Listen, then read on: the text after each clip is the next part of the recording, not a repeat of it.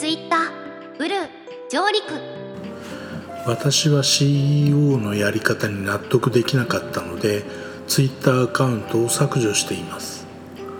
なのでどうでもいいのですがツイッターブルーなるサブスクリプションが日本でも利用できるようになったそうです。どのくらいの人が課金するんでしょうか？これが一番興味ありますね。月980円と決して安くはありません。iOS 経由だともっと高くなるそうです。動画配信サービスとそれほど差がない金額で機能的にはまあ私の主観ですが大して高機能になったとは言えないものです。多少少なくなるとは言ってますが広告も入っての金額になります。企業など組織的にやってる場合は別のバッジがもらえるらしいので本当どのぐらいの人が課金するのか注目したいですね。鳴り物入りで登場しましたがもっと機能強化を図るのかと思いきやそんなこともありませんでしたね。特に広告に関しては Twitter ブルーに加入していても表示されるとのこと。何のための課金なのか私には理解できません。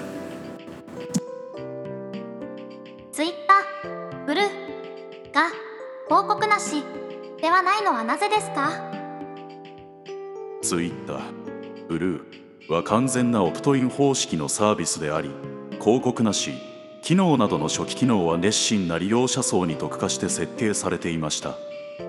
最終的に価格に見合った十分な価値を感じられるようなプレミアム機能を提供することを目指しています。また将来的には Twitter ブルーのサブスクライバーには表示される広告数を少なくしたいと考えています。でどのくらいの収入増になるのか？Twitter の収入源としては広告がこれまで主流だったはずです。しかし使ってる時には広告が邪魔に感じられました。今回課金することで広告が表示されなくなるのだと思っていたのですがそんそういうわけではないようです。どれぐらいの人が課金してどれぐらいの収入増になるのか。かなり注目していいポイントじゃないでしょうか。ツイッターの広告主の中には撤退したところもあるようです。それを呼び戻す方策は取られるんでしょうかね。広告収入が多少なりとも減ってツイッターブルーでそれを補うことができるのか。できないんじゃないだろうかな。最初にも書きましたが私はすでに Twitter アカウントを削除しています。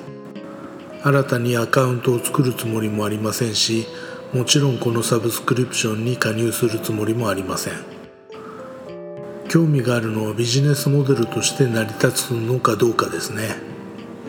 難しいと思うけどね。